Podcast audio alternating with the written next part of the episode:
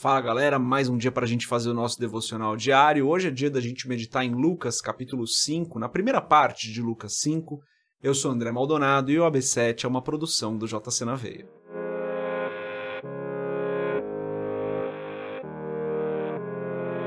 Lucas capítulo 5, a partir do verso 1, diz o seguinte: Certo dia Jesus estava perto do lago de Genezaré e uma multidão o comprimia de todos os lados para ouvir a palavra de Deus. Viu à beira do lago dois barcos, deixados ali pelos pescadores, que estavam lavando as suas redes. Entrou num dos barcos, o que pertencia a Simão, e pediu-lhe que o afastasse um pouco da praia. Então sentou-se e do barco ensinava o povo. Tendo acabado de falar, disse a Simão: Vá para onde as águas são mais fundas e a todos: Lancem as redes para a pesca. Simão respondeu: Mestre, esforçamo-nos a noite inteira e não pegamos nada. Mas, porque és tu quem está dizendo isto, vou lançar as redes. Quando o fizeram, pegaram tal quantidade de peixe que as redes começaram a rasgar-se. Então fizeram sinais a seus companheiros no outro barco para que viessem ajudá-lo, e eles vieram e encheram ambos os barcos a ponto de quase começarem a afundar. Quando Simão Pedro viu isso, prostrou-se aos pés de Jesus e disse: Afasta-te de mim, Senhor, porque sou um homem pecador.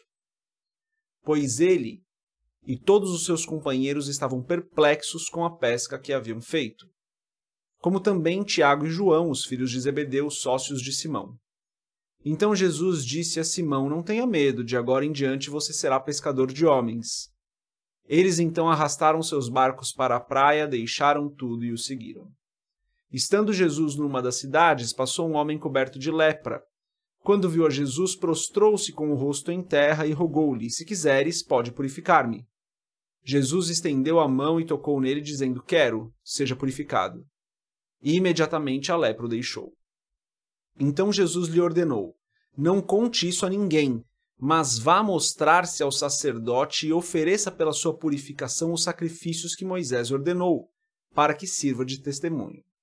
Todavia, as notícias a respeito dele se espalhavam ainda mais, de forma que as multidões vinham para ouvi-lo e para serem curadas de suas doenças. Mas Jesus retirava-se para lugares solitários e orava. Até que o versículo 16, vamos fechar os nossos olhos, fazer uma oração agora. Pai, em nome de Jesus, eu te agradeço, Senhor, pela tua graça, pelo teu amor, pelo teu cuidado, te agradeço pela tua bondade. Te agradeço porque o Senhor em todo o tempo olha para nós, nos protege, nos livra do mal. Pai, abençoa o nosso dia hoje. Guarda-nos, Senhor, eu peço. Perdoa os nossos pecados e ajuda-nos nas nossas fraquezas, Senhor. Fortalece o que está cansado, olha para o que está aflito e tem misericórdia, Senhor. Esteja com aqueles que sofrem, Pai, eu peço em nome de Jesus.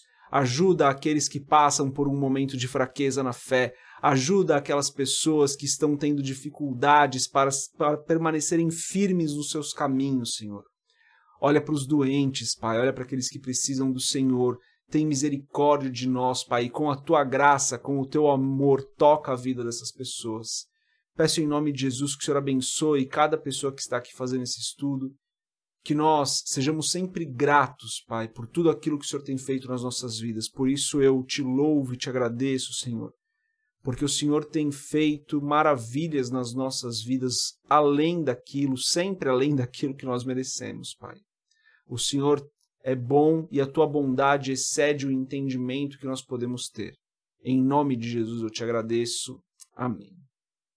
Galera, eu quero destacar aqui o versículo 11 o versículo 11 diz assim: Eles então arrastaram seus barcos para a praia, deixaram tudo e o seguiram. Quando nós temos um encontro com Cristo, nós precisamos deixar tudo para trás. Naquele momento, Pedro deixava a sua profissão, Pedro deixava aquilo que ele sabia fazer, Pedro deixava aquilo que ele conhecia para viver seguindo a Cristo. Claro que eu não quero criar nenhuma doutrina aqui, não estou falando que você tem que largar o seu emprego, nem nada disso, tá, gente? O que eu quero dizer é, tudo o que Pedro achava que era certo, ele deixa para trás para que a mentalidade dele e a vida dele fossem totalmente transformadas. E o que, que eu quero dizer com isso?